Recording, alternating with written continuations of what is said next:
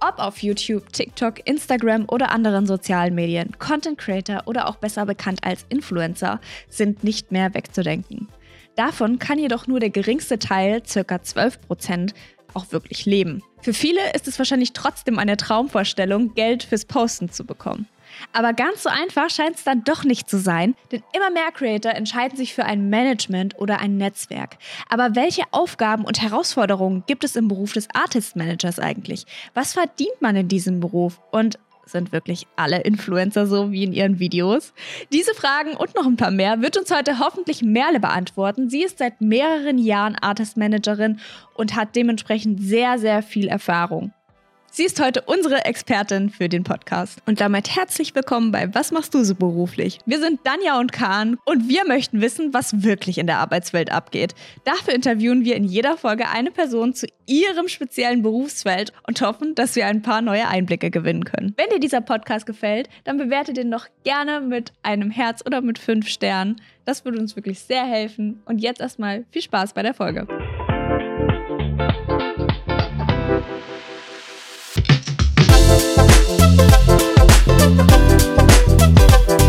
Es ist schön, dass du heute dabei bist in unserer ersten Folge von unserem neuen Podcast. Ich bin sehr, sehr gespannt, was du uns heute so erzählen wirst. Wir kennen uns ja schon, aber für alle, die gerade zuhören und dich noch nicht kennen, kannst du dich sehr gerne einmal vorstellen. Ich habe das Gefühl, dass eure Follower mich schon ganz gut kennen. Die folgen mir ja auch schon fleißig und kommentieren meine Beiträge. Wahrscheinlich muss ich mich gar nicht mehr vorstellen.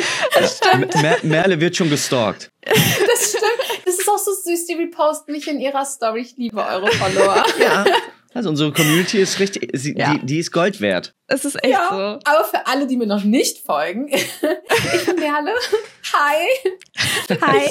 Ich bin Künstlermanagerin aus Berlin. Äh, meine Hobbys, meine Hobbys sind Schwimmen, Basteln und Fahrradfahren. Arbeiten. Das Ding ist, ich kann das in deinem Fall sogar bestätigen, dass dein Hobby Arbeiten ist. Oh Gott, das klingt traurig. Ist ja vielleicht auch ein ganz gutes Zeichen, denn wir stellen ja heute Berufe vor und wenn dir das so viel Spaß macht, dein Job, dann ist es ja eigentlich ein richtig, richtig gutes Zeichen. Und bevor wir jetzt mal so sozusagen starten mit, mit hey, was, was stellen wir uns eigentlich darunter vor, sozusagen eine Künstlermanagerin zu sein oder ein Künstlermanager, bevor du sozusagen in diesem Beruf gearbeitet hast, wie hast du dir, dir eigentlich vorgestellt? Boah, das ist eine gute Frage. Ich glaube tatsächlich gar nicht, weil ich voll durch Zufall eine Stellenanzeige online gesehen habe und dachte, oh, das klingt ja ganz interessant. Und ich habe einfach so ganz locker. Und dann bin ich einfach in dieses Vorstellungsgespräch, ohne irgendeine Idee zu haben. Dann habe ich den Job bekommen und dann, dann habe ich festgestellt, was es bedeutet. Aber du wusstest vorher gar nicht, worauf du dich beworben hast? Also doch, ich hatte natürlich eine Stellenanzeige, aber ich habe mir irgendwie keine Gedanken dazu gemacht. Ich muss halt sagen, das war ja damals, boah, ich muss 2015 oder so gewesen sein. Mhm. Ja, doch 2016. Mhm.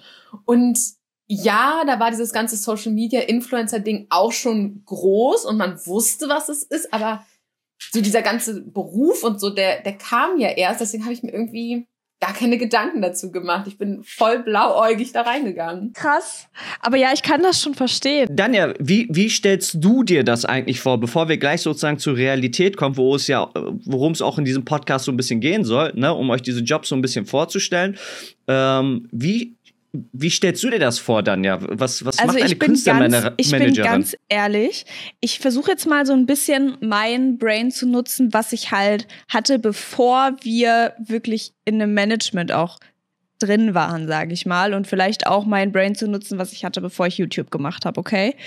Ich habe wirklich gedacht, Künstlermanager beantworten die E-Mails halt, ne? Und betreuen einen wirklich so bei allem und geben einem so ein bisschen vor, wie man in gewissen Situationen zu reagieren hat und so. Also ich habe mir das, glaube ich, eher wie so eine PR-Agentur vorgestellt. Also im Prinzip so, dass dir jemand sagt, okay, wenn du das und dies und jenes machst, dann wirst du entweder dieses, also das erreichen, dass du damit PR bekommst oder hier können wir mal einen Skandal platzieren, damit du quasi bekannter wirst. Wir starten diesen Skandal. So habe ich mir das ehrlicherweise vorgestellt.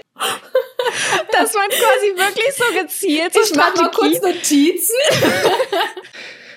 dass er so gezielte Strategien hat, wie man jetzt jemanden bekannt macht. Und ich in meinem komplett wirklich unerfahrenen Kopf habe gedacht, das funktioniert immer und ausschließlich über irgendwelche Skandale.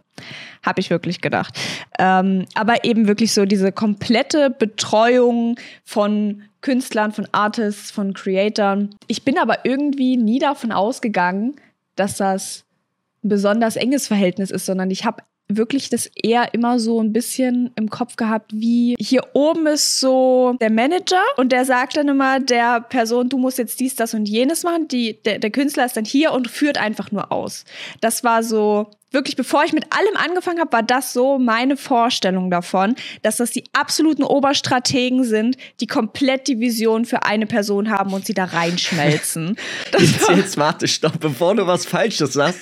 Das äh, scheint so, als würdest du die Qualifikation von einer Merle untergraben im Sinne von, ja, du bist ja gar nicht visionär und äh, Nein, Merle ist einfach nur eine Person, die einfach nur, hallo, wir brauchen das, ja, ich hol's dir und ich bring dir das vorbei. Und Merle äh, Nein, das meine ich gar nicht. Aber was ich meine ist, ich habe mir das halt eher so wie ein Machtgefälle vorgestellt, weißt du? Ja, okay. okay. Das ist eher das, was ich damit sagen will. Wie hast du es dir denn vorgestellt? Also ja, ich kann dir schon in dem Punkt auf jeden Fall zustimmen. Ich habe auch so ein bisschen die Vorstellung gehabt, so hey, äh, du, lass uns mal einen Skandal hier platzieren oder keine Ahnung, äh, wir machen da vielleicht mal jetzt etwas, was deine Bekanntheit so ein bisschen vielleicht auch steigert oder deine Reichweite. Die gibt es vielleicht auch. Also ich muss auch sagen, also ähm, bevor wir gleich auf Merle wirklich persönlich eingehen, auch so ein bisschen, ähm, diese Manager wird es, wird es wahrscheinlich auch geben oder diese Managements. Kann ich mir durchaus vorstellen. Vielleicht jetzt nicht unbedingt in Deutschland, aber gerade vielleicht im äh, nordamerikanischen Raum. Also wenn man so ein bisschen ne, über den Atlantik schaut, kann das durchaus sein. Aber wie ich mir das vorgestellt habe und auch ein bisschen von Merle habe ich den Anschein bestätigt wird, ist, dass äh, ja Managerinnen und Manager wirklich überall geführt sind. Ne? Also ich stelle mir das vor, irgendwie so mit fünf Handys, äh, drei Laptops und äh, ich sag mal parallel fünf Meetings, die laufen, wo man irgendwie teilnehmen muss. Und ähm, so stelle ich mir das so ein bisschen vor. Warum? Weil man, also es kann durchaus sein, dass man vielleicht auch nur äh, ein Künstler oder eine Künstlerin hat, dann ist das vielleicht vielleicht etwas überschaubarer, aber bei, ich sag mal, einem Management jetzt, wo auch äh, unsere Managerin oder unsere Manager arbeiten, ähm, ist das, glaube ich, etwas anders. Ne? Und dementsprechend stelle ich mir das so ein bisschen, also wirklich, dann ist hier was, dann ist da was und dann gibt es äh, fünf äh, Handyanrufe von da und vier Meetings von da. Äh, und dann gibt es noch äh, einen wirklich sehr süßen Flauschi, der auch dabei ist. Ich glaube aber, dass der ganz gut ist für Merle, weil der auch so ein bisschen, ich sag mal, ja, das alles so ein bisschen im Balance bringt und ausgeglichen ist danach. Aber so stelle ich mir das ein bisschen vor. Also ihr seht das wahrscheinlich gerade nicht, wo ihr diesen Podcast hört, aber vielleicht lade ich die Stelle mal bei TikTok hoch. Das, oh, das so ist süß, ne? So süß. Oh, Mann. Ja, äh, also das mal so zu unserer Vorstellung. Ne? Ähm, da hat man vielleicht etwas ein anderes Bild, sage ich mal jetzt, von, äh, von einer Künstlermanagerin. Und wenn man dann mit diesen Leuten natürlich zusammenarbeitet, merkt man, dass gewisse Sachen vielleicht bestätigt werden, aber gewisse Sachen natürlich überhaupt nicht so sind. Und ich denke mal auch einfach vom Charakter so ein bisschen abhängig sind. Wenn man vielleicht eine Person ist, die gerne Skandale sucht oder so, dann findet man vielleicht auch einen Manager, der auch gerne Skandale kreiert. Das kann durchaus sein, äh, weiß ich nicht. Aber die Vorstellung ist so ein bisschen, wahrscheinlich auch durch Hollywood und äh, ja, andere Sachen Fall. so ein bisschen provoziert oder ich sag mal, ähm, es entwickelt sich so ein bisschen so ein Bild, dass man so denkt, okay, das ist halt der einmal äh, im Jahr mal zu Hause oder bei dem Künstler vorbeischaut und äh, mit den schönsten und teuersten Klamotten und schönsten und teuersten Autos ist. Das ist vielleicht in gewissen Branchen so, kann ja durchaus sein. Oder was meinst du? Merle. Ja, das äh, stimmt tatsächlich. Also ich muss sagen, ich bin immer froh, wenn meine Künstler keinen Skandal haben. also ich meine, man sagt ja immer so, ne, Bad Press is Good Press. Äh, letztendlich, man ist im Gespräch, aber ich bin immer froh, wenn man keinen keine Sachen äh, irgendwie wieder gerade biegen muss oder sonst irgendwas, wenn es dann nichts gibt. Ähm, ich glaube, da sind auch alle glücklicher drüber, letztendlich. ähm, äh, das, äh, das, das stimmt alles schon, aber ich würde, also ich würde niemals, äh, und das würde ich auch eigentlich keinem raten, äh, irgendwie einen Skandal sich ausdenken und gezielt platzieren. Ähm, Weil für mich lebt dieses ganze Business einfach von Authentizität und das, ne, wenn man anfängt darüber nachzudenken, was könnte man denn machen, mhm. ähm, dann finde ich, dann verliert man halt einfach schon die Authentizität. Das eine ist natürlich Videoideen zu brainstormen und äh, ne, Formate zu entwickeln. Da denkt man ja auch darüber nach, was könnte man machen. Aber ähm, da geht es ja nicht darum, Fake-Sachen zu tun, sondern ähm, ja, unterhaltsamen Content zu bieten. Und das sind einfach Unterschiede, ja. Aber ähm, ich, ich glaube, diese Vorstellung hatte halt, oder haben viele, ähm, vor allem so wahrscheinlich in unserem Alter. ja wir kommen halt aus einer Zeit, ne, wo irgendwie Paris Hilton und Co. durch irgendwelche Skandale berühmt geworden sind und ja. Ähm, ja. man halt wusste, hey, äh, mach dies und du wirst damit bekannt werden. Ähm, ja. Deswegen, ja, ist das, glaube ich, auch nochmal bei uns ein bisschen in den Köpfen dann mehr drin. Aber ich bin ganz froh, dass es nicht der Alltag ist. Also ich finde zum Beispiel so, wenn wir gerade bei dem Thema Skandale eben sind, es ist halt ein unheimlich effektives Mittel, um schnell bekannt zu werden, weil Leute sich natürlich echt gerne aufregen. Aber was hast du so zu den anderen Vorstellungen von uns sozusagen zu sagen. Also, was, würde, was könntest du davon noch so bestätigen oder eher sagen, ist absolut nicht so? Also, ähm, ich ich, mein, ich habe zwar nur ein Arbeitshandy und einen Laptop, aber manchmal fühle ich mich wirklich so, als hätte ich ganz viele Handys und ganz viele Laptops und tausend Meetings parallel. Also, es gibt wirklich Tage, wo ich mir wünschte, ich könnte mich klonen und an allem teilnehmen, was, was ich machen müsste oder was ich machen wollen würde. Ähm, aber ja, also äh, das, das kann man schon so sagen. Es ist äh, ein sehr, sehr vielseitiger Beruf, der auch mit vielen Terminen und vielen, äh, man ist viel mit Menschen in Kontakt, einfach auch zu tun hat. Ähm, und ich, ich glaube, das kann jeder, äh, der im Künstlermanagement arbeitet, unterschreiben. Ähm, man hat ganz oft das Gefühl, man hat so ganz viele Hände und ganz viele Handys und Laptops und Gespräche, die man parallel irgendwie jongliert. Ja, ich denke, das kommt vielleicht auch so ein bisschen daher, dass man hat ja auch in deinem Fall, du hast ja mehrere Künstler, die du betreust und nicht nur eine Person. Ich denke mal, es gibt wahrscheinlich auch ab einer gewissen Größe so eine 1 zu 1 Betreuung, kann ich mir vorstellen, bei so sehr, sehr großen ähm, Leuten, dass die wirklich eine 1 zu 1 Betreuung auch brauchen. Ja, wenn ich da kurz mal kurz einklinken kann, also ein gutes Beispiel, glaube ich, ist da momentan der äh, Yunus Saru. Ähm, der macht ja auch in seinen TikTok-Videos gerade, aber auch, ich glaube, bei Instagram und bei Short natürlich, wo der überall aktiv ist, ähm, auch dafür so ein bisschen, was heißt Werbung, natürlich, da hat ja auch Management gegründet, glaube ich, mit ein paar Leuten. Und ähm, aber darauf will ich jetzt gar nicht hinaus, sondern vielmehr darauf, dass er sozusagen mit einer Assistentin oder ich glaube, Assistenten vorher auch, ich weiß es nicht ganz genau, aber ich glaube, mit einer Assistentin jetzt zusammenarbeitet. Und ähm, da merkt man halt natürlich auch, dass das, wie du gerade schon beschrieben hast, dann ja so eine 1 zu 1 Betreuung ist. Ne? Also die unterstützt, glaube ich, ähm, ein Creator dann nicht nur sozusagen in der Beratung. Vielleicht gibt es da sogar noch eine zusätzliche Person, die ich sag mal managt, ne? Aber ich kann mir schon durchaus vorstellen, ich, in verschiedenen Branchen, Musik oder auch Unterhaltung oder auch Schauspiel oder so, hast du ja auch Leute, die wirklich tagtäglich an deiner Seite sind und dich irgendwie, ähm, ich sag mal, unterstützen und betreuen es hängt wahrscheinlich einfach davon ab, wie du schon gesagt hast, wie groß ist man eigentlich? Ne? Also wie viel, ich sag mal, äh, Reichweite hat man und Reichweite meine ich jetzt nicht nur auf Social Media bezogen, sondern auf alles bezogen. Es gibt ja einmal diese Reichweite, die du auf Social Media hast und dann gibt es ja auch noch so einen Bekanntheitsgrad. Genau, das meine ich vielmehr. Ne? Also, also ich sag mal, Reichweite wird heutzutage direkt gleichgesetzt, natürlich, völlig zu Recht auch, mit, mit Social Media und Aufrufen und ähm, Views und alles drum und dran. Aber für mich, ich meine Reichweite wirklich nicht nur sozusagen im sozialen Medienbereich, sondern im medialen und auch, ich sag mal, kulturellen Bereich. Ne? Weil äh, gerade Schauspieler oder Musiker und Musikerinnen ähm, sind ja nicht nur auf Spotify oder auf anderen Plattformen bekannt, wie wir es vielleicht als Creator sind, sondern die haben wirklich teilweise auch kulturell was dazu beigetragen, dass sie so bekannt sind, wie sie jetzt sind, sei es durch Filme, durch äh, äh gewisse andere Sachen. Ähm, das ist nochmal ein ganz anderes Niveau, glaube ich. Ne? Also, aber wenn wir jetzt einmal kurz in dieser Creator-Künstler-Bubble, Social Media bleiben, ähm, glaube ich, sind, sind das aber eher Ausnahmen. Oder was meinst du, Merle? Also ich sag mal, die so eine 1 zu 1 Betreuung haben. Und da sind wir natürlich jetzt bei einem Thema, wo du vielleicht schon in Anführungszeichen etwas, ja, ich sag mal, etwas ausplaudern kannst, was äh, nicht so jeder weiß. Ne? Und darum geht's ja auch im Podcast, ne? Sachen zu erfahren, die nicht so jeder kennt. Also es gibt sicherlich Künstler, ähm, die machen das auch komplett alleine, einfach weil ähm, es ihnen A Spaß macht und sie es auch gar nicht aus der Hand geben wollen. Und man darf natürlich nicht vergessen, wenn man es alleine macht, also es ist ja irgendwo klar, wenn man jemanden entweder eins zu eins angestellt hat oder eine Management ist, man gibt ja auch ähm, einen gewissen Betrag von seinen Einnahmen an die Person ab. Ne? Die macht's ja nicht einfach aus Nächstenliebe und für Luft und Liebe, sondern äh, die möchte ja auch davon leben können. Und wenn man es alleine macht, dann spart man sich das Geld. Und ähm, da weiß ich, dass ähm, es wirklich auch große Leute gibt, die das immer noch alleine machen oder dann, wenn sie zum Beispiel in einer Beziehung sind mit ihrem Partner gemeinsam.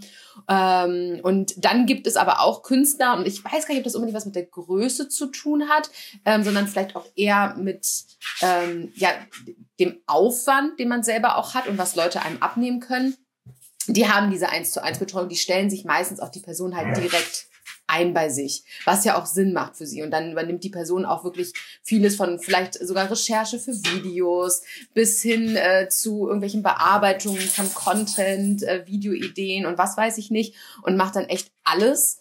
Ähm, und da hast du dann wirklich diese 1, äh, 1 zu 1 Betreuung und ähm, ich denke aber, was das, das ich sage jetzt mal, herkömmlichste oder das ist, was am häufigsten vorkommt, ist halt wirklich, dass du einen Manager hast, der sich um mehrere Leute kümmert. Und ähm, genau, der äh, da dann aber auch, ähm, das, ich glaube, das hängt auch vom Management dann ab, die unterschiedlichsten Belange für die Künstler ähm, eigentlich übernimmt. Also ähm, ich denke, jedes Management bietet da so ein bisschen was anderes an was sie machen. Und ich glaube auch, dass ähm, es immer davon abhängt, was wünscht sich der Künstler und was macht denn der Manager letztendlich auch für den Künstler. Also ähm, es, ich, es gibt sicherlich auch äh, Künstler, die viel mehr sagen, hey, was kann ich denn inhaltlich jetzt machen, um eben an Reichweite zu gewinnen? Mhm. Ähm, und da geht es nicht unbedingt um Skandale oder sowas, sondern dass man halt gemeinsam da auch Klar, überlegt. Tatsächlich um sagen, Formatentwicklung seid, und sowas. Ja, da seid ihr beide schon ähm, schon mehr so, dass ihr sagt, so, ey, hey, eigentlich wissen wir ganz gut, was wir wollen, wo wir hinwollen. Und äh, ihr fragt dann auch bei Bedarf, aber ihr, ihr habt da mehr so eure Vision. Da gibt's ganz andere Künstler, mit denen man wirklich tagtäglich Formate und Videoideen und hm, Fotoideen okay. und alles Mögliche brainstormt und da auch im, im engen Austausch einfach ist. Ja, also ich kann mir auch durchaus vorstellen, dass wenn man, ähm, ich sag mal, täglich halt Content kreiert, dass man da halt auch in so eine Art, das haben wir auch schon oft besprochen, dass man in so eine Art Tunnel gerät und äh, man vielleicht rechts und links einfach nicht mehr sehen kann, okay, wie kann ich eigentlich kreativ sein, um aus meiner eigenen Bubble so ein bisschen zu entkommen, weil ich da so festgefahren bin in Formaten oder ich keine Formate finde, weil ich mich an Trends irgendwie äh, dranhänge oder sowas. Und ähm, das ist auch gar nicht so einfach. Ne? Also da kann man vielleicht so selber als Creator mal kurz äh, drüber plaudern im Sinne von, dass das äh, gar nicht so einfach manchmal ist. Ne? Es gibt Phasen, wo man super kreativ ist und es gut funktioniert, aber es gibt auch Phasen gerade, und das muss man halt auch sagen, und es soll jetzt kein Creator Talk werden, aber gerade wenn es dann nicht so gut läuft, dann stellt man sich natürlich öfters die Frage, was muss sich ändern? Ja, das ist total so. Und ich finde zum Beispiel, wir hatten ja auch schon mal einen Workshop mit euch, also mit unserem Management. Und ich finde solche Impulse von außen dann total wichtig und auch richtig, damit man überhaupt erstmal wieder in diesen Nachdenkmodus kommt. Also für mich ist quasi ein Management oder du jetzt als Managerin ist für mich nicht ausschließlich, okay, Mails beantworten und wenn ich Wehwehchen habe, mir dann helfen und sonst seelischen Beistand leisten, sondern ich brauche das auch, von außen mal so immer mal Einfach so wieder dran erinnert zu werden, genau, ey, es gibt noch was anderes auf der Welt, außer jetzt das, was ihr da macht. Hast du schon mal drüber nachgedacht? Oder einfach so gesagt zu bekommen, reflektier doch da mal drüber.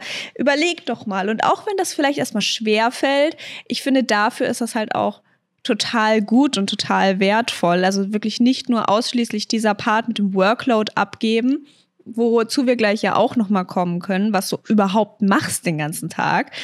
Äh, weil jetzt haben wir ja viel darüber gesprochen, wie wir uns das vorstellen. Aber so richtig eine Vorstellung davon, wie dein Arbeitstag jetzt aussieht, hat man ja, glaube ich, jetzt noch nicht an der Stelle. Da bin ich auch gleich sehr gespannt drauf. Aber es ist ja wirklich nicht nur diese Sachen abzugeben, sondern es ist auch einfach so jemanden noch zu haben, der wirklich von außen auch ein bisschen besser draufschauen kann, der auch Vergleichswerte hat. Das, das ist halt auch recht wertvoll, wenn noch mehrere Künstler bei einem Manager sind, wenn man halt einfach so Vergleichswerte hat aus einem Pool von Artists, von Künstlern, von Creatoren, die vielleicht alle was Unterschiedliches machen und vielleicht hat man da ein bisschen eine Weitsicht quasi dann da drauf auf die ganze Situation, auf die man auf den Einzelnen dann projizieren kann. Ja.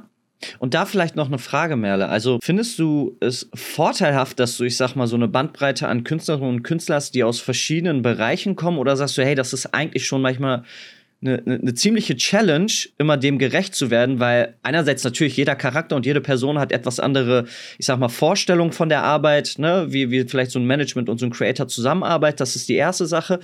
Ähm, und die zweite Sache ist halt auch durch die verschiedenen Bereiche, die ihr teilweise bedient. Ne? Also zum Beispiel habt ihr jetzt Creator wie wir, die so ein bisschen Unterhaltung, Gaming machen. Dann gibt es vielleicht äh, Beauty-Bereich, dann gibt es vielleicht nur Unterhaltung oder Comedy oder Schauspiel. Und da hat ja jeder Creator und Creatorin haben da ja so etwas andere Vorstellungen äh, vielleicht auch Reichweite aufzubauen oder ich sag mal im Social Media Bereich ein bisschen was zu erreichen.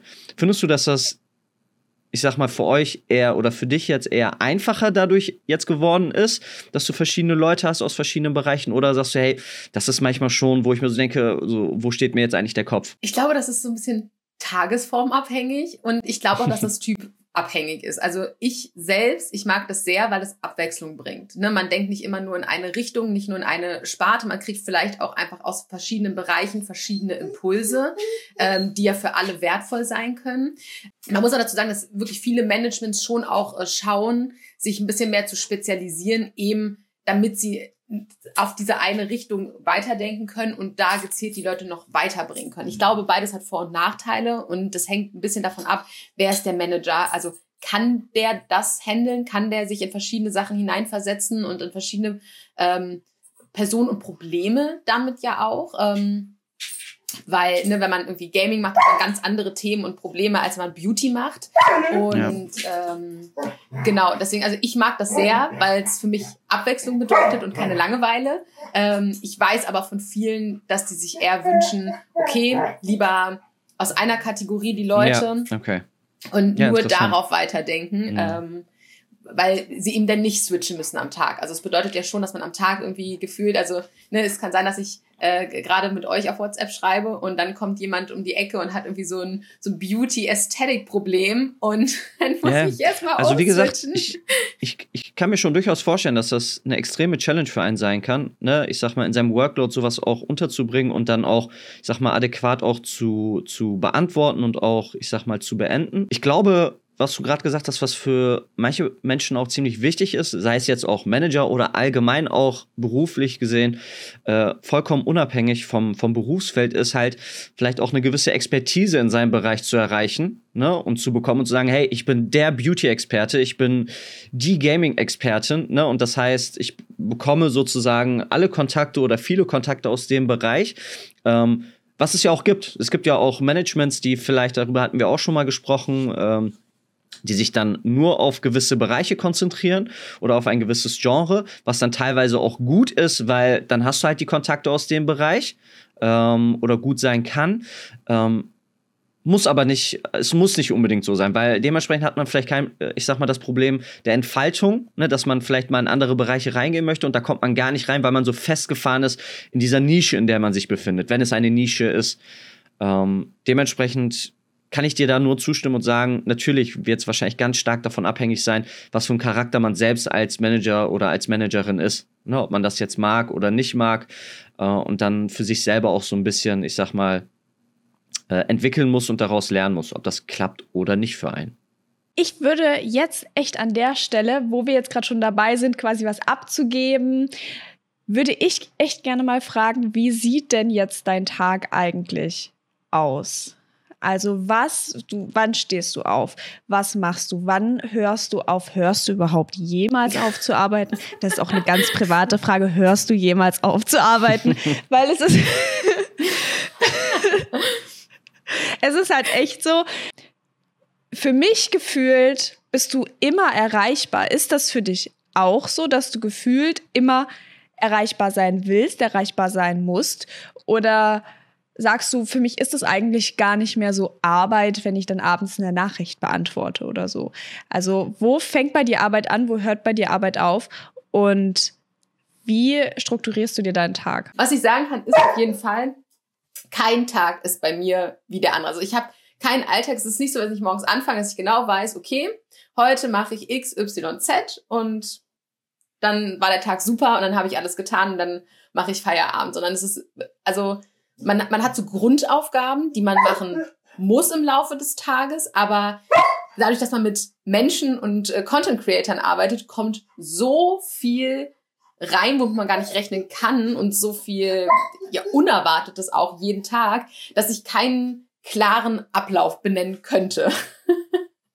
das ist so absurd, das jetzt vielleicht klingen mag. Also ich fange, glaube ich, relativ früh an, was aber daran liegt, äh, dass ich äh, mit der Maus hier eh früh rausgehen muss. Deswegen bin ich meistens so zwischen 8.30 Uhr und 9 Uhr äh, erreichbar. Ich meine, es gibt natürlich Jobs, da ist man viel früher schon ähm, beim Arbeiten, aber ich würde sagen, normalerweise in der Branche, so alles in Medien, ist so ab 10 starten die Leute. Können ähm, wir so ähm, bestätigen? Ja, kann ich, bei, kann ich bei Danja so bestätigen, bei mir nicht. Sagen, das ist so der, der Standard, wo eigentlich alle spätestens erreichbar sind. Und da bin ich schon recht früh dran. Man möchte meinen, hey, dann hast du ja früher Feierabend. leider nein, leider gar so nicht. So ist es nicht. So ist es wirklich nicht. Ich, ich denke, ich mache so in der Regel irgendwas zwischen 18 und 19 Uhr offiziell Feierabend. Also bedeutet, ich klappe den Laptop zu und bin dann nur noch per Handy erreichbar. ähm, also ihr müsst euch ganz kurz, Mel, du kannst sofort weiter, ihr müsst euch halt einfach nur einmal kurz vorstellen, dass es zum Beispiel ein Werbevideo gibt oder ein Product Placement oder was auch immer. Und äh, das ist dann relativ spontan geschehen und wir als Creator haben natürlich gar kein Problem zu sagen, hey, wir nehmen das mal abends kurz auf, ne, und schicken das dann kurz Merle. Natürlich, natürlich immer mit dem Hinweis, also so mache ich es zumindest und ich denke dann ja auch, immer mit dem Hinweis, bitte, bitte antworte mir erst morgen früh darauf. Sag mir nicht, dass, also ich hoffe, dass du diese Nachricht jetzt nicht siehst, sondern äh, erst morgen früh und dreimal dürft ihr raten, wie es nicht ist, genau so.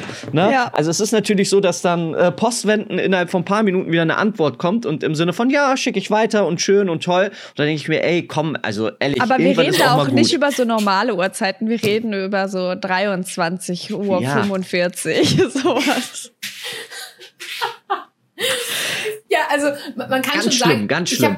Ich habe mein Arbeitshandy eigentlich immer dabei. Es gibt sehr wenig Momente, wo ich wirklich sage, okay, ich nehme das jetzt gezielt nicht mit. Aber ich habe mein Arbeitshandy in der Regel immer dabei. Und der letzte Moment am Tag, wo ich auf mein Arbeitshandy gucke, ist im Prinzip, äh, wenn ich mein Handy abends in mein Arbeitszimmer anstecke äh, zum Laden und dann bleibt es aber auch bis, bis ich morgens wieder anfange zu arbeiten in meinem Arbeitszimmer und ich gucke auch nicht mehr rauf. Und je nachdem, wann das halt am Tag ist, kann es sein, dass ich ab 22 Uhr nicht mehr erreichbar bin. Es kann aber auch passieren, dass ich ab 0 Uhr erst nicht mehr erreichbar dann entsprechend bin. ähm, aber äh, dazu muss ich ganz klar sagen, ähm, ich animiere auch immer meine Kolleginnen, äh, dass wir, also dass sie nicht so erreichbar sind. Also ich sag mal, jedem sei nicht so erreichbar wie ich. Das ist nicht so ganz gesund. Das ist keine gute Work-Life-Balance. Ich glaube nur, in, in dem Job sind die meisten sehr viel und sehr lange und äh, ja. ja, eigentlich immer erreichbar. Also eine mhm. Vier-Tage-Woche ja. ist, glaube ich, im Künstlermanagement nicht denkbar. Aber hast du so Aufgaben, wo du sagst, okay, so E-Mails beantworten, welche E-Mails zum Beispiel oder telefonierst du zum Beispiel auch viel? Sagst du, das ist auch eher in der Branche, dass man halt E-Mails schreibt und Nachrichten schreibt und dann vielleicht Rücksprache hält oder Konzepte entwickelt oder Portfolios schreibt. Was gehört da alles rein? Was kann man sich vorstellen, wenn man jetzt das werden möchte? Okay, was sind die Aufgaben davon? Also, was man sagen kann, ist, ähm, deswegen fange ich auch gerne so früh an, weil ich die, die erste Stunde ähm, in der Regel den E-Mails widme. Also da gehe ich, ähm, also jeder Artist hat ja auch sein eigenes Postfach und seine eigene Mailadresse und ich gehe dann morgens wirklich erstmal durch mein Postfach, dann durch alle Artist-Postfächer, dann haben wir noch ein Infopostfach und gehe da erstmal alles durch und beantworte einmal alles, was ich beantworten kann oder schicke dann den Künstlern Rückfragen oder Reminder, wenn ich irgendwo noch Input brauche, was mir noch nicht gegeben habe und mache erstmal so dieses, diese, ich sag mal, Basics, also wirklich, dass man in den Tag startet und wenn der Künstler, also sobald er dann auf sein Handy guckt, erreichbar ist, dass er weiß, okay, hier muss ich noch antworten, da brauchst du jetzt Rückmeldung, das muss erstmal gemacht werden, sodass auch er die Chance hat, erstmal abzuarbeiten, was gerade noch offen ist. Und ähm, in der Regel starten dann so bei mir äh, Termine. Also so ab zehn, äh, ne, da sind dann andere Leute auch äh, alle da und äh, da starte ich dann in die Termine und meistens, ähm, also ich würde sagen, an einem Standardtag habe ich so zwei, drei Termine, die so ungefähr eine Stunde gehen.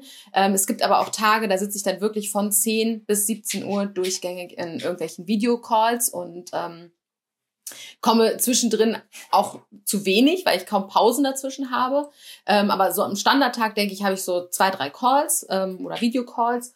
Und ähm, in der Zwischenzeit bin ich dann im ständigen Austausch mit Künstlern oder halt Kunden. Ähm, oder ne, wenn man irgendwelche anderen Projekte macht, wie zum Beispiel bei Danja den äh, Merchandise, ähm, auch da ähm, ist man dann halt einfach im Austausch und entweder ist das per Mail, äh, manchmal auch schnell telefonisch, manchmal auch da per WhatsApp, je nachdem, was, also welcher Kommunikationsweg gerade am meisten Sinn macht. Und ähm, bei Künstlern, ähm, ich würde sagen, dass ich wenig telefoniere. Es gibt aber sehr viele Manager, die sehr gerne und sehr viel telefonieren. Ähm, ich glaube, mein Problem ist, ich bin halt eine Quasselmaus. Ich weiß, wenn ich anrufe, dann wird nicht mal nur schnell ähm, einfach mal eine Sache geklärt, sondern dann kommt noch, ach, wie geht's und was ist da? Ach so, und dann, dann wird, ja, dann wird halt erstmal irgendwie noch 20 äh, Minuten lang gequatscht und dann ist ganz schnell irgendwie eine halbe Stunde, Stunde um. Ähm, und äh, ja, äh, ich, ich bin da gerne, äh, ich versuche effizient für mich zu arbeiten und deswegen spare ich mir das gerne auch. Ja, ich versuche da immer so ein bisschen auf die Künstler einzugehen. Also ein Künstler mir sagt, hey, ruf mich gerne kurz an, das ist mir lieber, dann würde ich das auch machen. Ich muss aber sagen, es gibt wenig Künstler, die mir diese Info geben. Also keine Ahnung, ob ich einfach nur Glück habe, dass alle so ähm, da mit mir auf einer Wellenlänge sind und sagen, hey, WhatsApp-Sprachnachrichten und Schreiben finde ich super, dann kann ich antworten, wenn ich Zeit habe. Deswegen mag ich das auch so gerne, weil jeder kann antworten, wenn er gerade Zeit hat. Weil nur weil ich gerade Zeit hätte und eine Sache klären möchte am Telefon, heißt das ja nicht, dass das Gegenüber gerade auch Zeit hat. Genau, also das würde ich so sagen, sind so meine, meine Grundsachen. Also ich würde sagen, der eine Baustein ist halt Künstlerkommunikation, wo wir halt ähm, die ganzen Kooperationen, was liegt eigentlich an, ähm, müssen wir irgendwelche Sachen wie zum Beispiel Drehorte oder sowas klären, muss da was angefragt werden, ist da irgendwas offen, brauche ich Input. Ähm, so, das ist der eine Baustein. Der andere Baustein ist auf jeden Fall Kundenkommunikation, also Kooperation oder auch da Drehorte, sowas wie Merchandise, Bücher, all so ein Kram. Ähm, und ich glaube, dann ist halt auch noch viel organisatorisches, also dass man halt äh, guckt, okay, was ist gerade im Trend? Also es ist auch viel in meinem Job, so, so schön es vielleicht klingt, äh, gehört es dazu, YouTube, TikTok, Instagram und all diese Plattformen im Blick zu haben, dort auch aktiv zu sein, dort sich Sachen anzuschauen. Ähm, und wie gesagt, das klingt jetzt vielleicht spaßig, aber ähm, wenn das so zum Job gehört und bedeutet auch, man muss gucken, was ist gerade im Trend, dann ist das nicht immer so spaßig. Und ähm, dann ist das auch irgendwann anstrengend. und ähm, das muss ich halt auch jeden Tag irgendwie unterkriegen und unterbringen. Und da, wie gesagt, geht es nicht darum, das zu gucken, was ich gerne gucken wollen würde oder was mich auf Social Media interessiert, sondern wirklich gezielt zu gucken, was könnte für Künstler spannend sein. Ja, kann ich verstehen. Man ist ja auch nicht immer die Zielgruppe von den Leuten, die man betreut. Also ich würde zum Beispiel mal äh, ganz bold behaupten, dass du jetzt zum Beispiel nicht die Zielgruppe von unseren Videos bist. Das bedeutet, wenn du quasi Research machen würdest für uns, dann wäre das jetzt kein Bereich, den du dir quasi tagtäglich in deiner Freizeit anschauen würdest. Deshalb kann das durchaus auch schon anstrengend sein. Also wenn ich mir vorstelle, ich müsste mir jetzt zum Beispiel, ich würde Kahn betreuen und Kahn würde nur Fußballvideos machen, dann müsste ich mir die ganze Zeit Fußball-Content angucken. Deshalb, also so stelle ich es mir gerade vor, wäre für mich persönlich anstrengend. Von daher kann ich das ganz gut verstehen, dass das Arbeit ist, einfach, ne, sowas zu ja, analysieren. Ich, ich, ja, Absolut. Ich, ich, ich glaube, was halt auch wichtig ist, da zu erwähnen, einfach, ist halt die Frage, okay, Merle, kommt das jetzt von dir, um zu sagen, hey, ich möchte, ich sag mal, eine bessere Managerin sein, um zu wissen, okay, was, was ist gerade im Trend? Oder sagst du, ähm, das ist etwas, was ein Manager oder eine Managerin per se sowieso machen sollte? Einmal, also so ein bisschen als Creator denken, sage ich jetzt mal, mal ganz äh, flapsig gesprochen. Ähm, weil ich kann mir auch durchaus vorstellen, also bei uns weißt du ja zum Beispiel, klar, man, wenn, wenn man eine Videoidee hat oder einen Trend erkennt, dann sagt man vielleicht jetzt du als Person, hey du Kahn, hey du Danja, hey du XY, schau mal darauf, ne, ich habe das entdeckt, mach das doch mal, ne? Ähm, oder versuch das doch mal.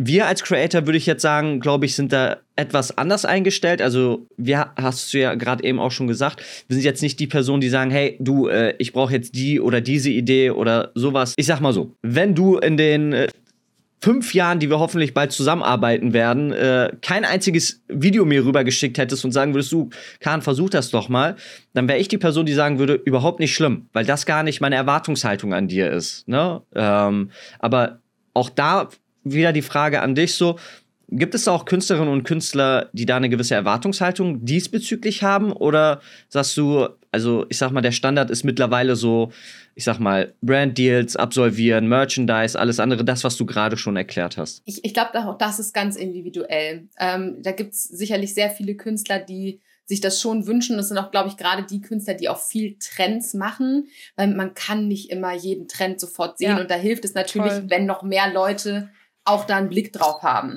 Auf der anderen Seite, ich kann mir nicht vorstellen, dass es ein, ein Künstlermanager gibt, vor allem für Content Creator, was nicht tagtäglich auf diesen Plattformen unterwegs ist, weil ja. da geht es ja auch gar nicht nur darum, Trends und äh, was geht eigentlich ab und was passiert in der Branche zu identifizieren, sondern man sieht neue Talents, die vielleicht potenziell spannend fürs Management sein könnte, die man zeigen könnte. Also es ist ja auch immer so ein bisschen Akquise direkt. Also man hat ja. Leute im Blick, man sieht vielleicht auch, wer, ähm, also gerade wenn man viel auf TikTok ist, man kennt ja den, also der Algorithmus funktioniert so, wenn du eine Sache likest, dann wird dir auch immer mehr von der Person oder von der, mhm. der, dem Trend oder was auch immer die Person gemacht hat, gezeigt.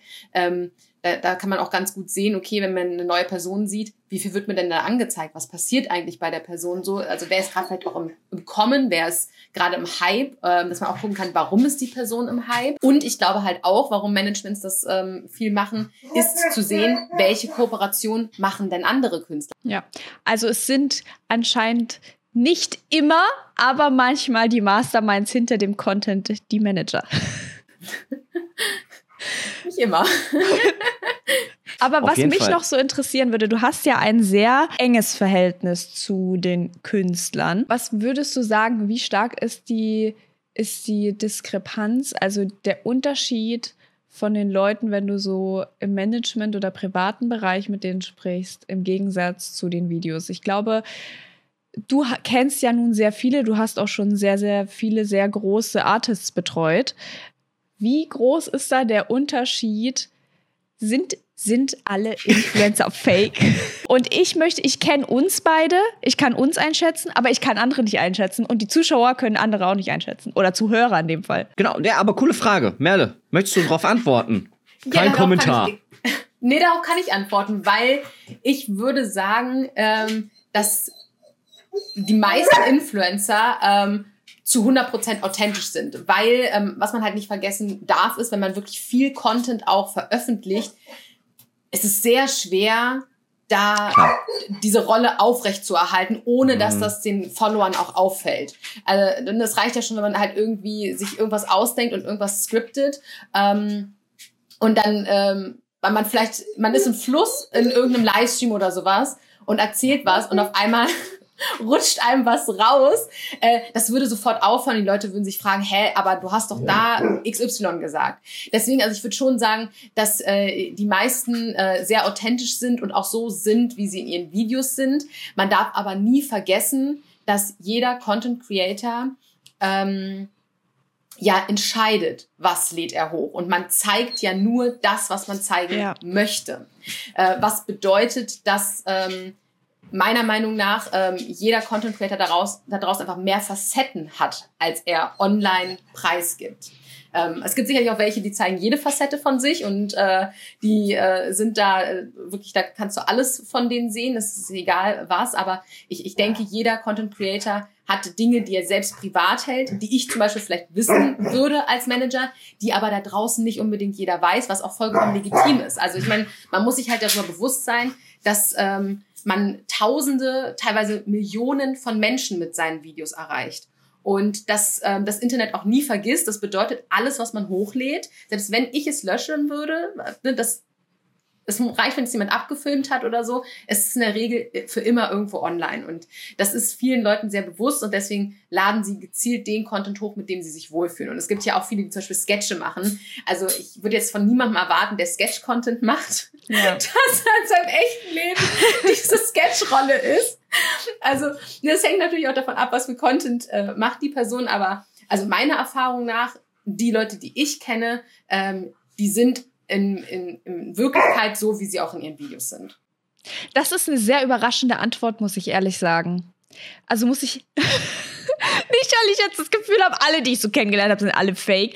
Aber ich finde, man hört im Social Media Bereich halt sehr, sehr oft, ähm, dass super viele Leute sehr ähm, affektiert oder gefaked sind in ihren Videos oder gar nicht so cutesy und freundlich sind, wie sie sich da quasi verkaufen möchten oder gar nicht so tough sind, wie sie sich verkaufen möchten. Aber ich persönlich würde das jetzt zum Beispiel auch gar nicht schlimm finden, wenn man, weil jeder würde im Internet nur das zeigen, auch jede Privatperson zeigt im Internet nur das, was sie möchte. Ähm, und wenn das eben nur ein ausgedachter Name ist und kein Profilbild drin und äh, eben wirklich überhaupt nichts, selbst dann ist es wirklich nur das, was die Person von sich zeigen möchte. Und ich finde es einfach jedes Mal sehr, sehr spannend, dann Leute im Real Life auch kennenzulernen, einfach weil man dann, ja, so, man hat so eine, so eine andere Vorstellung von der Person dann. Also zumindest geht es mir so, wenn wir jetzt auf Events sind zum Beispiel und ich darf dann dort ein paar andere Künstler noch kennenlernen. Ich bin ja einerseits sehr ängstlich immer, aber bei einigen matcht es dann halt ganz gut und bei anderen dann halt jetzt nicht so sehr. Und das ist dann auch total in Ordnung. Aber ich habe bei uns im Management noch nicht mit jedem so super tiefe, tiefgründige Gespräche geführt. Aber viele kann ich halt auch bestätigen, dass sie schon sehr authentisch sind. Für mich lebt halt auch ähm, das, das ganze, das ganze Influencer-Dasein davon, dass man in irgendeiner Weise authentisch ist. Das, das meine ich, glaube ich, auch mit Facetten. Also ich glaube, dass ähm, es sicherlich Leute gibt, wo man dann sagen könnte, hä, aber du bist ja gar nicht so wie in deinen Videos. Aber ich glaube, das liegt ja daran, dass sie nicht alles von sich in ihren Videos preisgeben letztendlich. Und ich will nicht sagen, dass es keine Leute gibt, die da draußen kein Fake Beef machen und äh, die die zu die nicht ähm, vielleicht auch so sind echt wie in ihren Videos. Das gibt es sicherlich, aber ähm, ich, ich schätze mich da sehr glücklich, dass ich behaupten kann, also ich würde sagen 99 Prozent der Leute, die ich kennengelernt habe, da würde ich sagen, okay, das, was du in deinen Videos zeigst, das ist definitiv eine Facette von dir auch in deinem echten Leben. So würde ich das, glaube ich, formulieren. Würdest du ganz gerne mal oder würdest du eigentlich gerne mit den Künstlern tauschen wollen? Also ich meine, du betreust ja sehr viel und siehst jetzt eigentlich teilweise auch, was für ein Aufwand dahinter steckt oder so, ähm, den andere nicht sehen können. Würdest du ganz gerne mit Künstlern tauschen oder sagst du, hey, ich bin eigentlich auf der Seite, wo ich gerade bin, relativ zufrieden? Ich habe gar kein Interesse daran, mit Künstlern zu tauschen. Also ich, ich bewundere wirklich auch jeden, der das macht, aber wenn ich mir vorstelle, dass mein Content und mich Tausende von Menschen tagtäglich sehen und in irgendeiner Form ja auch bewerten und eine Meinung dazu mhm. haben, das ist für mich ganz schlimm. Also ich bin einfach nicht der Typ dafür. Herzlich ähm, willkommen in diesem Podcast. ähm, ja, aber ich, ich bin grundsätzlich nicht der Typ dafür, ähm, der sich jeden Tag vor die Kamera stellen möchte mhm. und äh, etwas von sich preisgeben mhm. möchte. Ich, ich, ich habe ja tatsächlich äh, für Snow äh, einen Instagram-Account und ich muss sagen, ich und da geht es ja nicht darum, dass ich dann irgendwie große Stories machen müsste oder sowas. Und auch da, wenn ich abends überlege, gucke ich jetzt Netflix oder würde ich was auf diesem Account posten? Ich entscheide mich immer für Netflix. Dieser Account ist quasi, der liegt brach. da passiert nicht viel. Ich glaube, viele können sowas auch fühlen. Ne? Und ich habe manchmal auch das Gefühl und es ist klar, es ist unser Beruf. Ich mache das super gerne. Aber natürlich gibt es auch Phasen, und da können wahrscheinlich ganz viele Creator und Creatorinnen von äh, reden, wo man sich dann halt für Netflix entscheidet. Ne? Klar kombiniert man das dann teilweise damit, dass man sagt, was soll ich denn auf Netflix schauen? Aber der Punkt ist halt einfach, dass man sich dafür entscheidet zu sagen, hey, ich veröffentliche das jetzt nicht mit der oder in die Öffentlichkeit und gebe das nicht preis, sondern behalte das für mich. Das ist halt natürlich eine, ich sag mal, eine Grenze, die ganz, ganz schwierig ist für einen. Ne? Also gerade, also gerade als Künstler als, ich sag mal, ich sag mal, Privatperson jetzt, die jetzt nicht im öffentlichen Leben steht, glaube ich, ist das teilweise dann äh, ganz einfach zu entscheiden, ne? dass man dann sagt so, ich poste das wirklich nur, wenn ich Lust drauf habe. Ne? Und als Creator ist es dann manchmal tatsächlich vielleicht so, dass man sagt, hey, ich muss jetzt auch mal wieder was posten, damit ich relevant bleibe, damit ich sozusagen auch im, im, Spotlight bleibe. Und das ist dann manchmal gar nicht so einfach. Ne? Dann sind wir wieder bei der Frage so, hey, Content Creation, äh, wie einfach funktioniert das ähm, und wie einfach nicht? Und dementsprechend fand ich deine Antwort schon, ich glaube, damit können sich viele identifizieren. Ja, ich glaube halt, was vielen nicht so bewusst ist, man sieht halt so, ja, okay, ich stehe in meinem Zimmer und ich mache da meine Videos für mich, aber die Reichweite, die man erreichen kann, ja. das muss einem halt einfach klar sein, dass das auch Folgen haben kann. Also A, was Leute kommentieren und B, dass man ja auch erkannt ja. werden kann auf der Straße und was ja. das für das eigene Leben auch bedeutet. Und ähm, da ich das ja bei meinen Künstlern halt sehe und miterlebe, ähm, kann ich für mich, glaube ich, ganz gut dadurch auch diese Entscheidung treffen und sagen, ich, ich kann mir das für mich nicht vorstellen. Ähm, ich glaube aber, dass viele, ähm, die sich, die gerne Content Creator werden wollen würden, oft sehr jung noch sind und sich dieses Ausmaß gar nicht vorstellen können. Also wenn man überlegt, dass es TikToker, deutsche TikToker gibt, die irgendwie sechs Millionen Follower haben, bedeutet das einfach, dass sechs Millionen Menschen aktiv diesen Leuten folgen. Wenn man sich vorstellt, wie viel sechs Millionen Menschen sind. Ich, ich kenne keinen Ort, wo ich einfach mal so sechs Millionen Menschen versammeln könnte.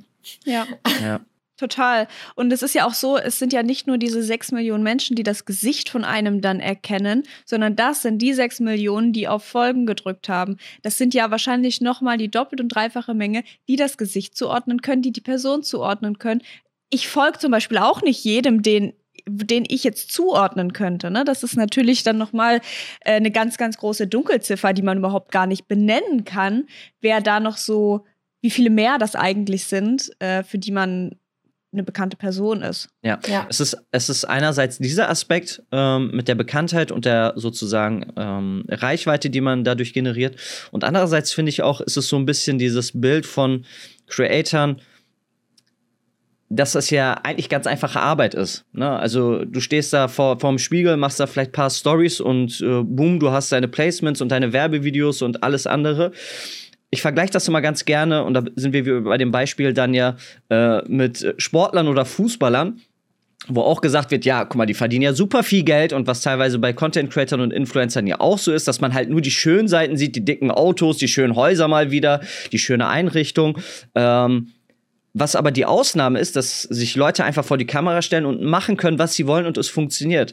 Die Regel ist ja vielmehr, dass es so Leute jetzt mal, so wie, wie, wie Danja und ich sind, die versuchen tagtäglich Content zu kreieren und versuchen in Anführungszeichen in ihrem Bereich auch irgendwie relevant zu bleiben mit Content und Formaten und dass das teilweise wirklich schwierig ist. Ne? Und äh, man nicht einfach jetzt äh, morgens aufsteht und sagt, ja, ich guck mal, was der Tag so hergibt und das äh, äh, filme ich dann. Wie gesagt, das gibt es auch. Aber was ich glaube, viele Zuschauer und auch viele Content Creator teilweise nicht verstehen, ist, dass das für mich immer die Ausnahme ist. Das ist nicht die Regel. Es ist nicht die Regel, dass du dich, äh, dass dich fünf Millionen Menschen verfolgen und das auch tagtäglich, sondern das vielleicht zu einer gewissen Zeit und das dann auch wieder irgendwann vorbei sein kann. Ne? Und dass da teilweise halt jahrelange Arbeit dahinter steckt, äh, sich vor die Kamera zu stellen und relevant zu bleiben äh, oder vor den Spiegel zu stellen und einfach nur ein bisschen Gedöns zu erzählen. Das ist halt manchmal die Herausforderung, die nicht jeder sehen kann, ne? Und die dann teilweise auch mit der Frage einhergeht, ähm, ne, ähm, was, was, was macht ein Künstler eigentlich, ne? Oder in ein dem, Content Creator? In dem Zusammenhang hätte ich gleich noch eine Frage an Merle. Wenn ihr jetzt zum Beispiel merkt, als Management, okay, da läuft's nicht mehr so oder da ist im Prinzip, ja, da, da geht die Relevanz so ein bisschen verloren oder der Künstler verliert sich vielleicht selber so ein bisschen. Wie geht ihr dann vor? Also was wäre denn sowas, was ihr zum Beispiel tun könntet, anbieten könntet, um zu helfen, damit man sich das auch so ein bisschen vorstellen kann? Ähm, ich meine, äh, eine deiner Kolleginnen hat das so ein bisschen beschrieben als man nimmt auch ein bisschen die Rolle einer großen Schwester ein. Ähm, und ich kann das schon bestätigen, so, weil man kann ja nicht, man kann ja nicht zu 1000 Prozent jetzt vorgeben, was die andere Person jetzt tut, entgegen der Vorstellung von mir, die ich vor vielen Jahren hatte. Aber was tut man in dem Fall mit einem Künstler, wenn man merkt, da ist nicht mehr so viel? Das erste, was man halt macht, ist ins Gespräch zu gehen und zu schauen, okay, woran liegt das überhaupt? Also ist es vielleicht etwas persönlich beim Künstler? Also es kann ja immer sein, dass keine Ahnung, man irgendwelche privaten Themen hat, die einen, das kennt man vielleicht auch, wenn man im normalen Job arbeitet, äh, wenn man äh, irgendwelchen privaten Kram hat, dass man mit dem Kopf einfach nicht ganz bei der Sache ist. Und das mhm. beeinflusst in jedem Job ja meistens die Leistung, ja, die man abliefert. Total. Ja. Ähm, sprich, das erste, was wir erstmal tun, ist so ein bisschen gucken, okay, ähm, woran liegt es? Ist der, ist die Person, also ist gerade einfach irgendwas im Leben passiert oder ähm, ist die Person gerade einfach uninspiriert, hat keine Ideen ähm, und macht den Content dann halt einfach, der ihm irgendwie einfällt, der aber gar nicht so den kreativen Impact vielleicht hat oder den, den Aspekt, den man eigentlich erfüllen möchte. Und das Zweite, was wir machen, ist natürlich auch äh, die Plattform uns anzuschauen. Also hat sich vielleicht auf der Plattform etwas im Algorithmus verändert oder ähm, ja ist uns aufgefallen, dass vielleicht gerade irgendwie ähm, der, also sagen wir mal, man war total im Hype und hatte super Views, also hat sich vielleicht einfach dieser Hype verlagert auf ein neues Thema, so dass man sich eigentlich auch wieder neu erfinden müsste, weil das, was man tut, einfach gerade nicht mehr relevant ist. Also ne, woran liegt es eigentlich gerade? Ist es was Technisches, ist es was Privates oder ähm, ist es vielleicht etwas, das man auch nicht beeinflussen konnte, weil der Trend einfach jetzt weg ist und woanders hingegangen ist? Also ähm, das ist so das Erste, was wir machen, dass man da erstmal so guckt, okay, woran liegt es? Um darauf basierend ja dann auch zu schauen, was kann man überhaupt tun? Also liegt es in unserer Macht, weil beim Algorithmus liegt es nicht in unserer Macht. Wenn sich der Algorithmus verändert hat, dann ist es eins, was wir machen können, zu schauen und zu testen, wie hat er sich verändert? Also man fragt natürlich die Plattform, wenn sie es wissen, dann kann man gucken, ob man darauf reagieren kann. Ansonsten ist es so ein bisschen Trial and Error. man probiert dann aus, äh, kann man die Captions, die Hashtags äh, verändern ähm, oder verändert man was am Content. Ähm, ja, äh, ein bisschen vielleicht auch Interaktion mit der Community, ähm, woran es liegen könnte äh, und geht dann darauf an, wenn es was Privates ist, dann ja, dann muss der Content Creator das ja mit sich ausmachen. Also ich, ich meine, ich da kann ich nur bedingt helfen. Ich kann vielleicht ein, ein offenes Ohr haben. Ähm, das wird dann aber sicherlich, je nachdem, worum es geht, auch nicht die Lösung sein. Also das ist ja was, was man privat irgendwie, wie bei jedem Job, entweder man kann es dann für den Job abschalten und trotzdem weitermachen oder man muss das halt erstmal für sich klären. Ähm, und äh, wenn es an äh, mangelnder Inspiration liegt, dann geht man halt ins Brainstorming. Dann überlegt man sich gemeinsam halt, was für Content könnte man denn machen? Was macht dir Spaß? Wo liegen deine Leidenschaften? Was, worauf hast du Bock? Was ist die Message, die du verbreiten willst? Und geht dann da, ich denke, ähm, wenn die Community merkt, es macht einem Spaß, was man tut, also dass, dass man es einfach merkt. Also ich, ich glaube, man sieht Künstlern an, wenn sie Content einfach nur machen, um ihn zu machen, oder wenn ihnen das Spaß macht, was sie tun. Merle, ganz ehrlich, wir sind ja unter uns.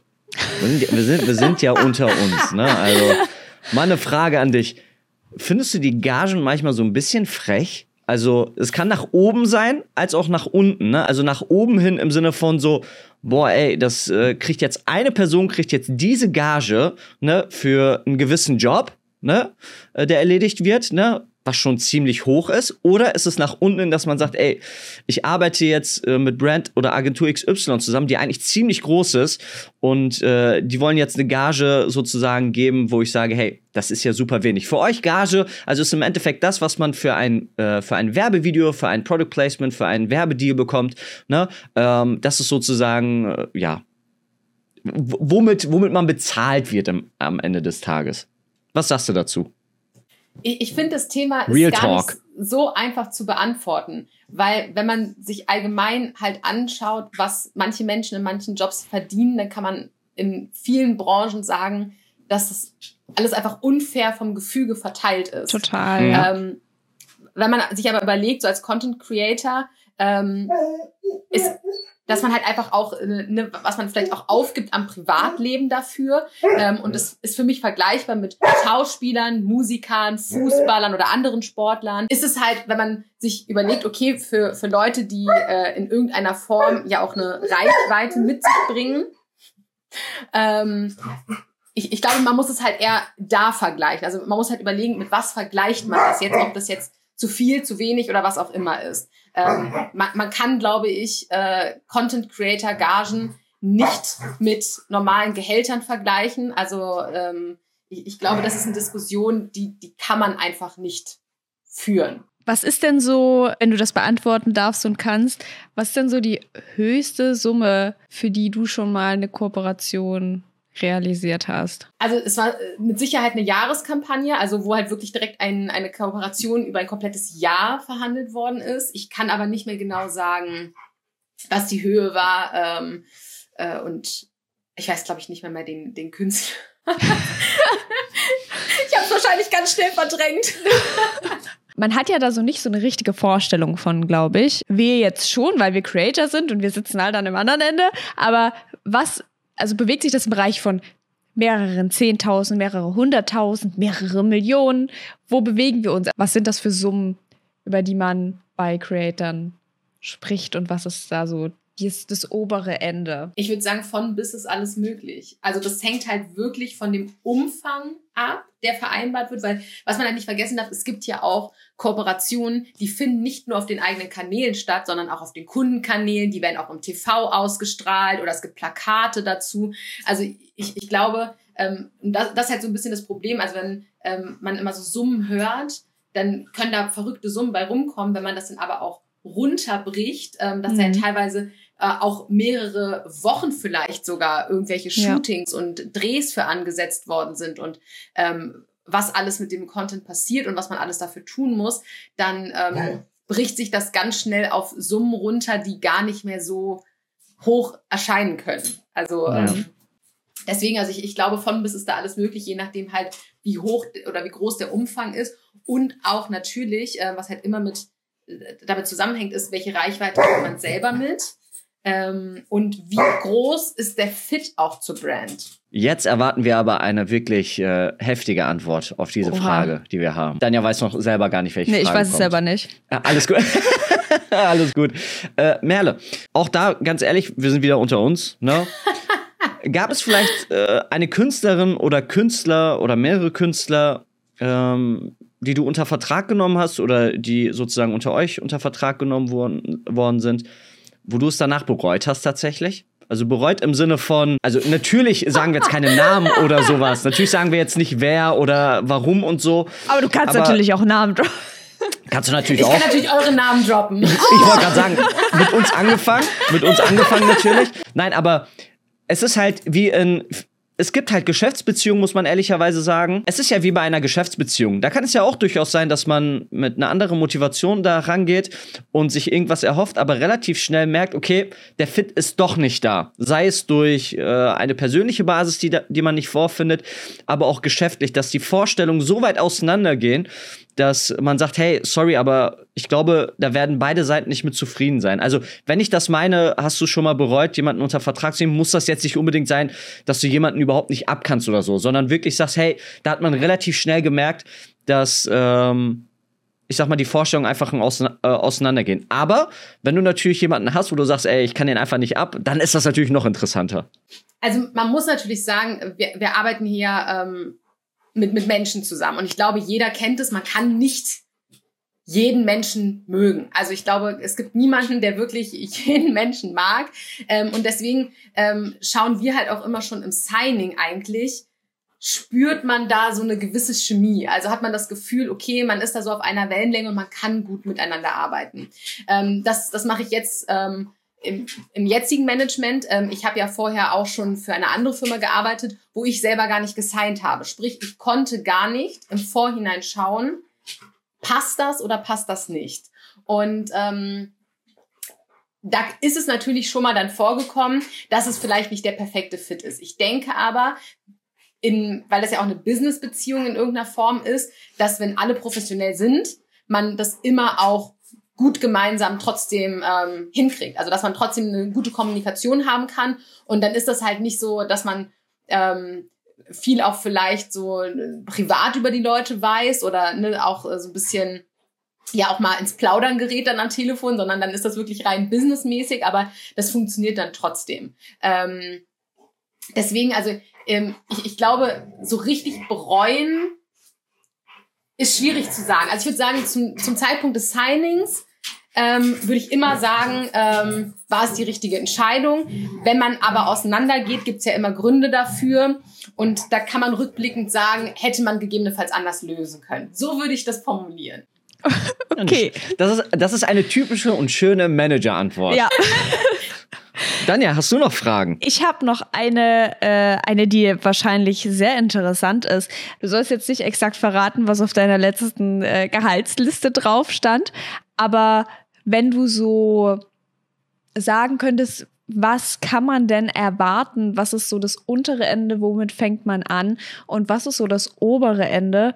Und wie kommt man vielleicht von A nach B? Oder welche Qualifikation hast du jetzt zum Beispiel? Oder nach welchen Dingen suchst du in einer Person, wo du sagst, okay, das macht dann wirklich eine Person aus, die das gut machen kann? Also einmal diese kombinierte Frage, was ist die Qualifikation, die man braucht und wie viel kann man verdienen? Also ich glaube, Verdienst kann man gar nicht so genau sagen, weil äh, viele ja ähm, selbstständig arbeiten und ähm, dadurch ja ganz andere Möglichkeiten und Summen drin sind. Ähm, wenn man angestellt ist, was natürlich auch möglich, also ich bin ja auch angestellt, dann ähm, ja, hängt so ein bisschen auch, glaube ich, von davon ab, wie viel Erfahrung bringt man mit. Weil ich denke, in dem Job ist Erfahrung das A und O. Man kann sich aber auch recht schnell hocharbeiten, weil man recht schnell Erfahrung sammeln kann. Hier ein kurzer Fact-Check von mir, weil wir hier gleich das Thema wechseln. Laut Google beginnt man bei etwa 3.300 Euro pro Monat brutto. Der Durchschnitt liegt dann bei 4.500 Euro. Und von einem hohen Gehalt im Artist-Management-Bereich spricht man ab knapp 8.000 Euro.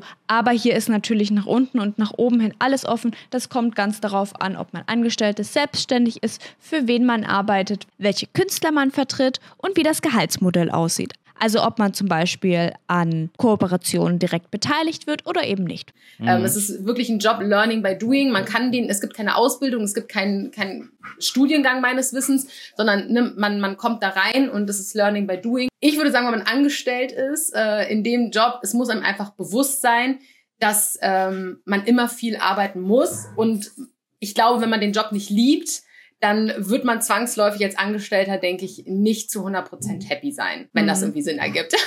Ja, voll, natürlich. Man muss, also man muss mit voller Leidenschaft in dem Job dabei sein. Bei Qualifikation, das finde ich, ist ganz schwer, eben weil man da ja auch nichts, es gibt keinen Lernberuf und jeder Künstler ist ja auch was an, ist ja anders und braucht andere Dinge und es gibt auch Managements, da verhandeln die, ähm, die Manager gar nicht selbst, sondern da gibt es Sales äh, Departments. Ähm, ich mache ja zum Beispiel wirklich alles, also ich verhandle ja auch mit Kunden. Deswegen, ich denke, das, das Allerwichtigste in dem Job ist Empathie und ähm, auf Menschen zugehen zu können und auch auf sie eingehen zu können. Und man muss definitiv stressresistent sein. Also wenn man nicht gut Stress ab kann, dann ist der Job echt schwer, ähm, weil der kann schon sehr stressig sein. Ich denke aber auch, dass man vieles davon tatsächlich erst feststellt, wenn man in dem Job arbeitet, weil man, man kann denken, dass man stressresistent ist und wenn man dann den Job macht, feststellen, uff, kann ich ja, trotzdem ist dann so doch nicht so. Hm, es gibt ja, ja auch unterschiedliche mhm. Formen von Stress, sage ich mal. Die, die einen können zum Beispiel körperlichen Stress ganz gut aushalten, aber psychischen Stress gar nicht und andersrum. Und von daher glaube ich, kommt es, kommt es halt echt so ein bisschen drauf an. Aber wenn du jetzt so eine Ausbildung im Kopf hättest, die quasi ideal wäre dafür oder die zumindest gewisse Basic Skills die man da lernt. Also zum Beispiel, meinst du, eine kaufmännische Aus Ausbildung wäre super oder ein Studium im Bereich XY oder sagst du, ey, mir ist das, wenn ich jetzt einstellen würde, vollkommen egal, was die Person vorher gemacht hat. Wenn ich das Gefühl habe, die Soft Skills sind da, dann kann das theoretisch jeder machen. Also ich, ich glaube, eine kaufmännische Ausbildung kann von Vorteil sein, weil man da viele Skills auch bekommt, die einem helfen können. Ne? Allein schon dieses, weil wir machen ja viel Büroarbeit und wir machen ja viel am PC und dieses, ähm, wie strukturiere ich das eigentlich? Ich glaube, das kann immer von Vorteil sein. Ich könnte mir auch vorstellen, dass zum Beispiel ein Studium im Marketing oder auch ganz klassisch BWL ähm, sehr von Vorteil sein kann. Äh, solche Themen, denke ich, sind eine gute Vorbereitung, um in den Job einsteigen zu können. Also alles, was so ein bisschen entweder im organisatorischen Bereich ist oder wirklich in diesem in diesen Marketing-Skills dann letztendlich ein bisschen kreativer liegt, ist ein großer Vorteil. Ne, eine Frage habe ich tatsächlich noch. Ähm, die würde ich ganz gerne jedem Interviewpartner stellen. Und zwar, was war so einer der schönsten Momente oder wo du am stolzesten warst in deinem Job und was war einer, der wirklich schwierig war, gerne umgedreht beantworten. Also erst den schwierigen und dann den schönen, damit wir hier alle mit guter Laune rausgehen. Ich glaube, ähm, ich kann nicht nur einen schwierigen Moment benennen, aber ich denke, die schwierigsten Momente sind immer, wenn Künstler sich dazu entscheiden, das Management zu verlassen. Und ich glaube, das ist halt für beide Parteien sehr, sehr schwierig, weil ich denke, kein Künstler macht sich diese Entscheidung einfach, so wie auch kein Management äh, dann einfach sagt, ach ja, super, sondern man, dadurch, dass man so eine enge Beziehung hat, ist es immer so ein mhm. Moment, so ein bisschen wie ein Trennungsgespräch. Ja, oh nein. Und das sind, glaube ich, so die Momente, die ich am wenigsten mag. Also ich kann das immer so rein businesstechnisch total verstehen. Ne? Also ich meine, äh, wenn man das Gefühl hat, ähm, ein anderes Management ähm, kann einen weiterbringen, aufs nächste Level bringen und ähm, wir können das zum Beispiel wirklich nicht bieten, aus welchen Gründen auch immer, dann finde ich das total unterstützenswert. Ich freue mich immer für jeden Künstler, weil ich möchte das Beste für die Künstler. Und wenn ich das Beste nicht bin, dann ist das für mich an sich in Ordnung. Nichtsdestotrotz finde ich es natürlich schade, wenn eine gute Zusammenarbeit endet. Ich glaube, das ist so, äh, das ist so für mich das Schwierigste hm. immer. Und ich glaube, der schönste Moment ist noch gar nicht so lange her. Ähm, das war, als wir Emio, die Limonade mit Emir rausgebracht haben. Also ich äh, war yeah. bei diesem Lounge-Event und ich habe vor Freude wirklich sehr viel geweint und ich war so oh. aufgeregt. Und das war wirklich für mich ein Moment, wo ich einfach wahnsinnig stolz war auf das, was wir da erreicht haben und was wir da gemacht haben. Und also bei jedem Release bin ich immer wahnsinnig stolz, aber ähm, da, das war nochmal noch ein anderes Level. Also ich freue mich über alles, was wir veröffentlichen. Und ähm, ja, da war ich wirklich, ähm, das war für mich eine emotionale Achterbahn vor Freude. Schön. Das, äh, auch völlig zu Recht, ne? weil ja. das ja auch wirklich was ganz, ganz Tolles war, was auch wirklich super funktioniert hat anscheinend. Und die schmecken ähm, auch gut, die Limos. Ja, haben wir sogar probiert. Also, dass wir die Person dahinter kennen, die sozusagen so einen großen Impact auf dieses Projekt hat, ja. macht uns natürlich auch ein bisschen stolz. Ne? Mhm. Ne? Und umso stolzer, dass das sozusagen äh, nicht nur eine, ich sag mal, geschäftliche Sache ist, sondern auch anscheinend eine etwas emotionale Sache, ne? wo man sagt, hey, man hat was Greifbares, man hat ein Produkt, bei dem man mitgewirkt hat, mit, äh, das mitkreiert hat ne? und äh, so, solch eine positive Resonanz auch bekommt. Ne? Deswegen kann ich mir schon äh, durchaus vorstellen, dass das ein wirklich ähm, auf verschiedenen Ebenen wirklich glücklich machen kann. Cool. Ja, das ist doch mal ein schönes, schönes Schlusswort. Ähm, vielen, vielen Dank, Merle, dass du heute dabei warst. Äh, ja, danke, werden, dass wir und ich dabei sein durften. Ja, oh, ja, Snow war natürlich auch dabei. Vielen Dank. Ähm, und äh, ja, Merle wird uns wahrscheinlich in ein paar Minuten schon wieder hören, weil wir sie mit irgendwelchen WhatsApps wieder voll labern werden. Da kam ich äh, eine Abgabe von dir. Ja, ja, habe ich, hab ich gerade hab ich schon bei WhatsApp drin. Schicke ich gleich ab, sobald der Podcast vorbei ist. Nein, also Leute, es war unsere erste Folge. Wir hoffen und äh, ja, wir lernen natürlich noch, Danja. Ne, wir mhm. müssen natürlich auch immer weiter lernen. Dementsprechend äh, folgt uns gerne auf Instagram. Gebt uns gerne Feedback Feedback? Ja, gerne Feedback. Was können wir besser machen? Äh, welche Berufe oder welche Berufsfelder, welche Personen sollten wir mal versuchen hier einzuladen? Äh, ich finde, es war eine super erste Folge mit einer super wirklich super sympathischen Person, ähm, die auch ein bisschen Einblicke jetzt äh, geben konnte, was sozusagen eine Artist-Managerin so ein bisschen macht ne? und äh, was für Herausforderungen da so ein bisschen herrschen, was auch Spaß macht, was vielleicht nicht so viel Spaß macht. Und ähm, das hat uns, glaube ich, äh, heute einen guten Einblick gegeben. Wie gesagt, schreibt uns gerne bei Instagram, gerade bei Instagram, äh, It's Fantastic oder auch da unterstrich Danja unterstrich, richtig? Ja, ist richtig. Genau. Äh, Merle, ich weiß nicht, äh, dürfen wir auch Werbung für Untold Story machen? Ja, klar. Also, ja, dann, äh, dann checkt auf jeden Fall auch Untold Story, äh, unser Management mal ab, wo auch äh, Merle sozusagen drin ist. Leute, wenn ihr uns unterstützen möchtet, dann könnt ihr sehr gerne diesen Podcast hier mit fünf Sternen bewerten. Ihr könnt ihn natürlich so, auch das? sehr gerne. Ja, das geht. das ihr, könnt den Podcast, ihr könnt den Podcast sehr, sehr gerne euren Freunden schicken und auf Social Media teilen verbreitet es gerne weiter, dass wir es endlich geschafft haben, den Podcast zu realisieren. Das würde uns wirklich sehr, sehr helfen und uns sehr, sehr freuen. Gebt uns gerne Feedback. Danke, dass ihr dabei gewesen seid bei unserer ersten Folge. Und dann würde ich sagen, machen wir für heute Feierabend.